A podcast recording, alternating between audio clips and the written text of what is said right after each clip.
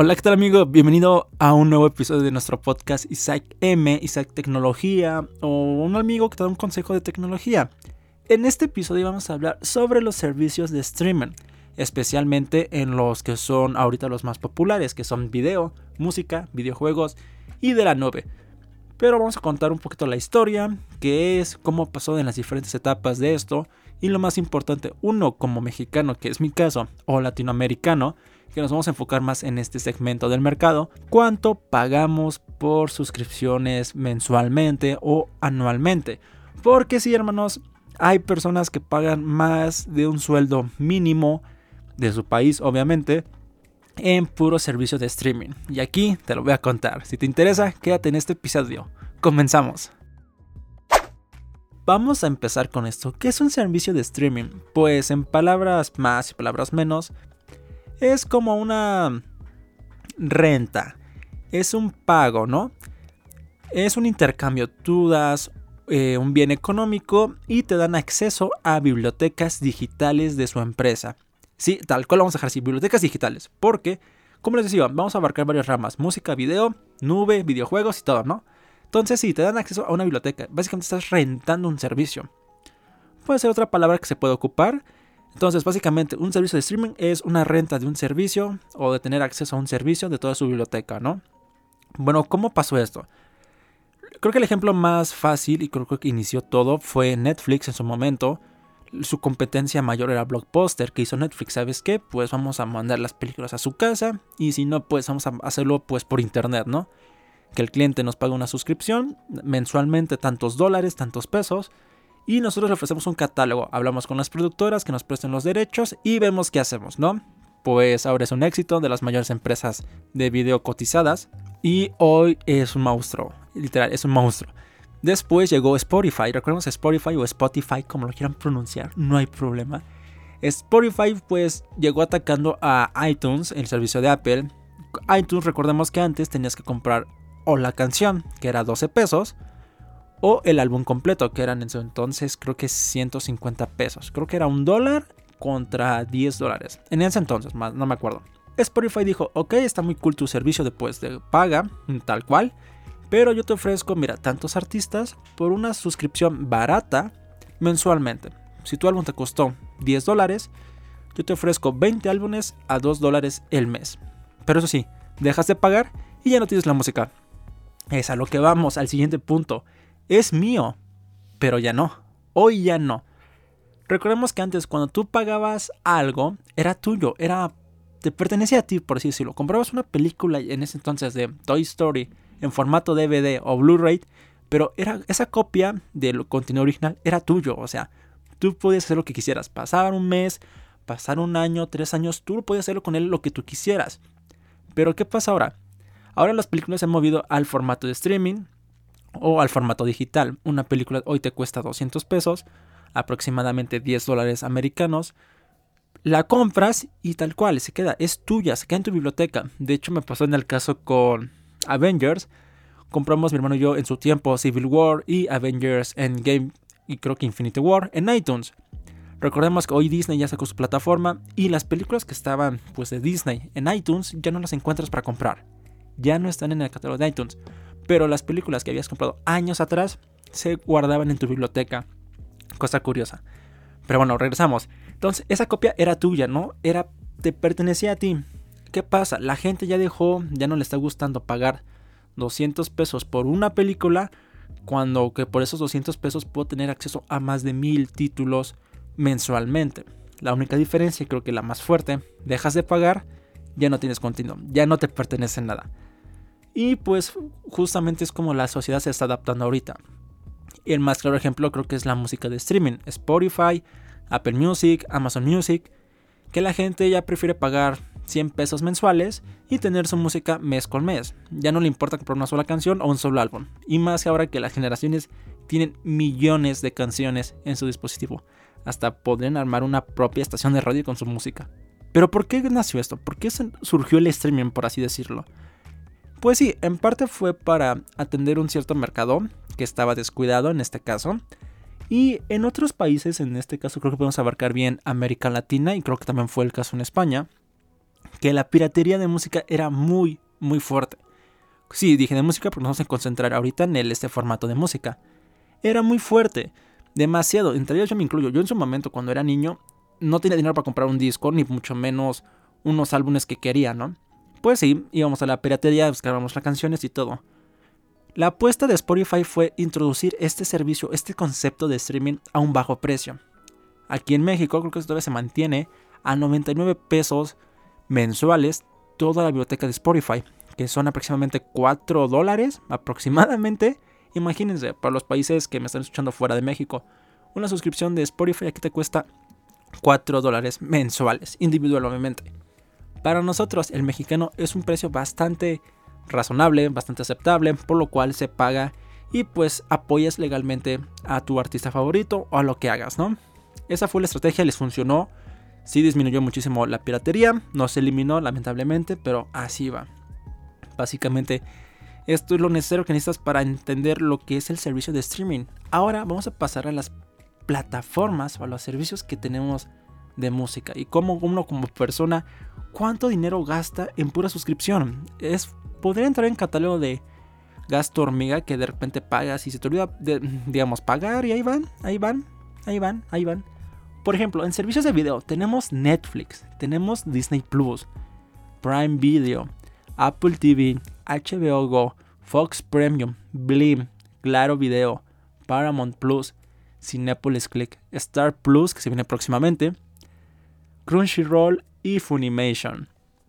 Quiero destacar que estos servicios es para México y parte de Latinoamérica, porque yo sé que en Estados Unidos tienen aún más servicios, de verdad, aún más servicios que no tenemos en Latinoamérica, pero pues les digo, está enfocado esto en Latinoamérica. Ok, tenemos bastantes servicios de video. De música también tenemos bastantes, tenemos Deezer, Spotify, Apple Music, Huawei Music, este me acabo de enterar hoy porque lo estuve investigando. Huawei tiene su propio servicio de streaming, interesante. YouTube Music, Amazon Prime Music, Claro Música. Y pasamos a los videojuegos, que esto para cualquier gamer sabéis y duele, ¿no?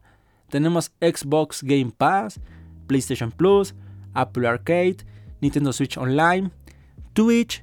Twitch sí es una página de internet que también cuenta con suscripciones, la famosa, pero también entra con Amazon y pues bueno, ahí es para gustos colores, pero si no, una suscripción a tu streamer favorito cuesta 5 dólares, ¿no? También lo agrega aquí.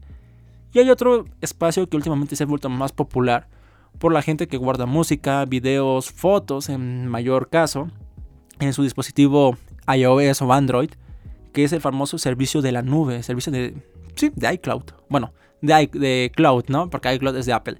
Entonces tenemos iCloud, Google Drive. Que aquí con Google Drive me encargué de meter Google Drive, Google Foros, Google no sé cuántos servicios más tenga, pero ahí vienen todos incluidos. Dropbox, OneDrive y Mega, que también está haciendo muy, mucho escándalo.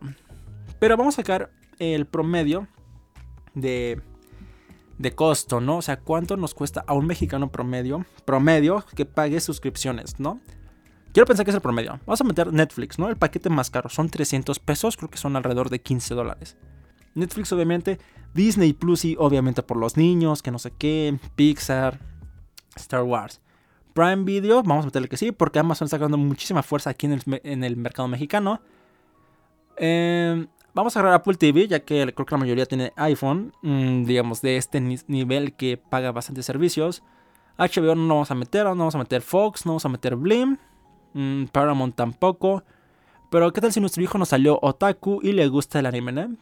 Podemos poner Funimation o Crunchyroll, que cuestan 150 los dos, ¿no? El precio. Esto es de puro video, ¿no? En servicio de música vamos a poner eh, cualquiera. Ambos cuestan 150 mensuales no hay problema. Bueno, creo que más barato es, creo que YouTube Music, creo que es más barato, pero vamos a ponerlo. Pero en servicio de videojuegos, pongamos que papá le gusta Xbox, que son otros 200 pesos, ¿no? Del servicio. Pero el hijo es fan de PlayStation, órale, pues otros 200 pesos mensuales, ¿ok? Pero tenemos Nintendo Switch para la familia. Y, oh, no, pues creo que son 100 pesos. Eso sí, no está tan, no está tan barato. Digo, no está tan caro. Pero el niño, pues que es gamer y le gusta apoyar sus streamings. Y. Bueno, sus streamers, mejor dicho. Vamos a ponerle que otros 100 pesos, ¿no? Vamos a poner. Por ejemplo, en iCloud, pues. El niño usa Google Drive, ¿no? Y todos los archivos de la escuela y no sé qué. Y ya, vamos a bajar, vamos a bajar eso, ¿no? tenemos un costo total de 1.650 pesos. 1.150 pesos en puro servicio de streaming. Aquí no estoy metiendo a otras aplicaciones de streaming que también tienen, por ejemplo, revistas, periódicos, noticias, aplicaciones de terceros que también te cuenten con suscripción. ¿A qué me refiero con aplicaciones de terceros? Hay aplicaciones en tu teléfono. Déjame buscar alguna que tengo por aquí, déjame ver. Eh, si usas Twitter, demasiado mucho tiempo Twitter, hay una aplicación que se llama Tweetbot. Tweetbot en su momento era de pago. Y pues no, como dijo, la suscripción sale más rentable, pues ¡pam! Otra suscripción. Esto empieza a golpear porque si tan solo contar los servicios básicos, para decir de una forma pues mejor bonita, que estos son nuestros servicios básicos que para vivir bien, para escuchar música, para no estar desconectado del mundo, se podría decir de cierta forma, vamos a pagar nosotros aproximadamente 1650, vamos a redondearlo, 1150 pesos entre 20 pesos que es el dólar, serían unos 82 dólares mensuales aquí en México de puro servicio de streaming, que es música, video, videojuegos y un poquito de la nube, ¿no? Pero como decía, los desarrolladores de aplicaciones cada vez están volteando el lado. Aplicaciones que te costaban, pues yo qué sé, 60 pesos, 12 pesos, un dólar. Normalmente están cambiando el concepto a suscripciones. ¿Por qué? Porque las suscripciones a un largo plazo te deja mucho más dinero, es mucho más rentable que hacer el famoso pagar y tenerlo completo.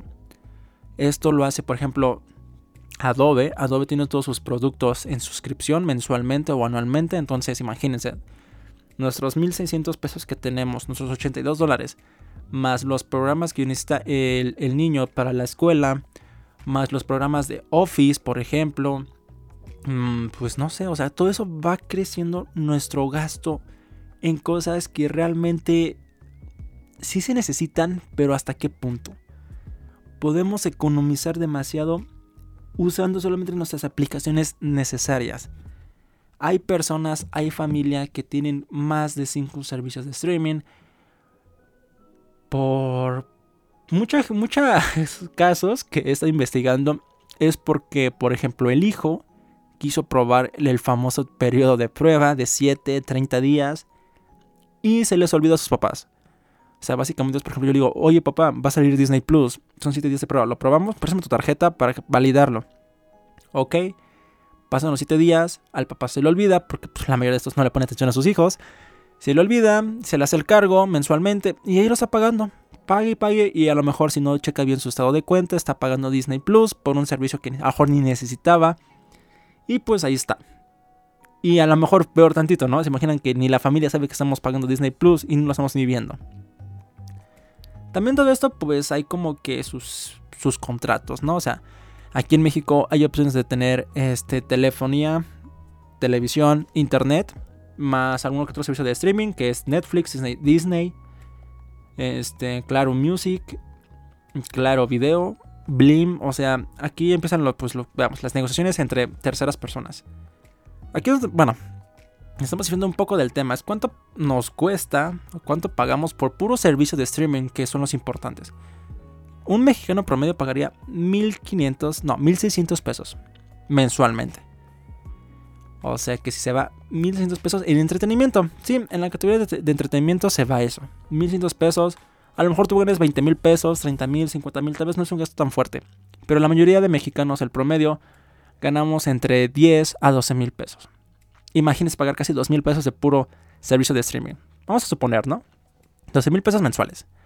Menos 2 mil redondos todos mis servicios de streaming, me quedan 10 mil. Si pago renta, me quedan 4 mil, ¿no? Y esos 4 mil para la comida, pues es otra cosa, ¿no? Para la ropa, es otra cosa. Pasajes, dinero, gasolina, es... ¿por qué dije dinero? Gasolina, detallitos, ropa, se va nuestro dinero. Yo les recomiendo, hermanos, que busquen la aplicación que necesitan realmente por necesitar. Por ejemplo, yo a mi punto personal solo tengo dos servicios de video, uno de música y uno de la nube. Les voy a explicar cuáles. En servicios de video tenemos Netflix para que sea toda la familia, cada quien tenga su cuenta, no tengamos tanto problema. Y tenemos Amazon Prime Video, porque por lo general compramos bastante en Amazon y pues nos gusta tener el envío gratis. Entonces, Amazon nos da el envío gratis, nos da el video y nos da un poquito de música. Creo yo que está perfecto. Apple TV, a mi gusto personal, pues está en verde todavía. No hay buenas series, no hay nada, entonces no lo pago. HBO Go sí está bien en su momento, pero no soy mucho de ver películas de momento, ¿no? Entonces creo que ahí pues me ahorro mucho dinero. Blim, pues igualmente. Claro Video, igual, no lo veo. Tengo el servicio porque, les digo, con mi compañía de teléfono está, pero no lo ocupo. Y tenemos eh, Crunchyroll, Funimation, este, cualquiera de las dos. Tenemos Funimation nosotros. Es bueno para ver anime. Vemos anime una vez a la semana. Entonces, tal vez se podría omitir. Aquí es pues una balanza, ¿no? Aquí nos preocupamos por tu monedero, por tu dinero, que no lo desperdicies totalmente. Entonces, ve tus servicios y ve cuánto pagas. De hecho, les recomiendo una aplicación que es muy buena. Está para Android y para iOS. No sé si en Huawei esté, la verdad. Pero se llama, literal, tiene un nombre chistoso. Se llama Bobby. B-O-B-B-Y. Bobby. El logo es una ardilla. Y esta es una aplicación justamente para sus suscripciones. O sea, tú agregas, las tú agregas las suscripciones que tienes. ¿Cuántas? En este caso yo tengo cuatro, que es pago del teléfono, que es la renta mensual. Tengo Netflix, Amazon Prime y Apple Music, este, bueno, Apple One, ¿no? Creo que lo llaman ahorita aquí en México, que te junta varios servicios en uno. Y yo, eh, te dice, a final de mes tienes que pagar 958 pesos, casi mil pesos, ¿no? La ventaja de esta aplicación es que puedes poner desde el día que vas a empezar a facturar, cómo lo vas a nombrar, cada cuánto te dura este, la suscripción, cada mes, cada seis meses, cada tres, cada año, la duración, si va a ser por un año, seis meses o algo así te permite la opción de recordar un día antes, una semana, para que tú tengas previsto ese pago, ¿no?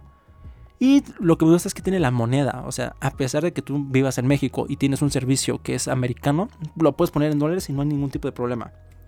Por la suscripción y de verdad está muy completa para los que les gusta tener como que sincronía con todo esto, ¿no? De verdad es muy, muy, muy buena esta aplicación para manejar sus, sus finanzas administrativas de servicios de streaming. En servicio de música yo solamente pago Apple Music porque la mayoría de mi familia tenemos un iPhone, entonces creo que está perfecto esto. En servicio de videojuegos, fíjense, tenemos PlayStation y tenemos Nintendo, pero ninguno de los dos jugamos el servicio online. Jugamos con decirles una vez a la semana y es mucho, de verdad, es muchísimo. Y por lo general jugamos videojuegos que son como que de campaña, ¿no? De aventura. El único juego online que jugamos creo que es Fortnite y creo que es gratuito, entonces nos ahorramos esa pasta. Y en servicios de la nube tenemos iCloud. Pues les voy a explicar, tenemos iCloud, tenemos Apple Music, porque Apple sacó su servicio de Apple One que te junta música, videos, tenemos el, Apple TV, este, Apple Música, el iCloud y me falta otro servicio, pero no me recuerdo ahorita cuál es. Por tanto dinero. Una ventaja de esas aplicaciones es que puedes buscar alguna que otra promoción de la empresa y te puedo recomendar, por ejemplo, oye, tengo, no sé, tengo Spotify de podcast, ¿no? O Spotify de librería. Tú los juntos todo en un servicio y pues te sale más barato. Y si tú realmente ocupas eso, pues venga, te, viene bien. Por ejemplo, antes pagaba yo mi espacio de iCloud y pagaba Spotify. Dos servicios diferentes, ¿no? Apple y Spotify. Y pues saca Apple, Apple One, este servicio que me junta todo esto. Y técnicamente, por ejemplo, yo pagaba 170 pesos solo por iCloud y música.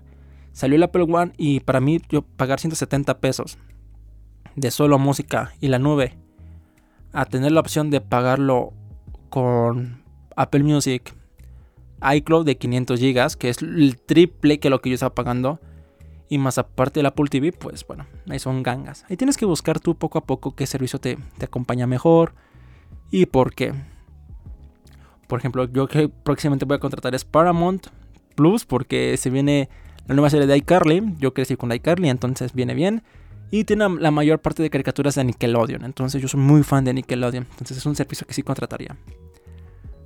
Amigos, espero que les haya gustado esta información, que se haya empezado bien, de más o menos cuánto gasta el mexicano promedio en servicios de streaming. ¿Qué servicios hay actualmente? Digo, no son todos, de verdad, no son todos, hay miles y miles. Pero esto se queda aquí. Tal vez haga un segundo episodio hablando de las aplicaciones de terceros que ya necesitan una suscripción para funcionar. Que de verdad es más dinero. Es un costo que, aunque digas que, es poco y que casi no los ocupas, esto es lo básico que sabemos decir, lo necesario que tenemos para vivir conectados a nuestro mundo. Servicio de video, servicio de música, videojuegos si es tu caso de gamer, y el servicio de la nube. Eso es lo que necesitas para estar comunicado bien a tu sistema. Pero pues verdad, hay variantes. Les digo, vienen las aplicaciones de terceros, vienen juegos, vienen muchísimas cosas que de verdad cada vez incrementan más. Y dime amigo, ¿tú qué aplicaciones usas? ¿Qué servicios? ¿Y por qué? ¿Agarras una promoción de tus marcas favoritas como la que yo agarré con Apple? ¿O cómo le haces para sobrevivir con tus gastos de streaming?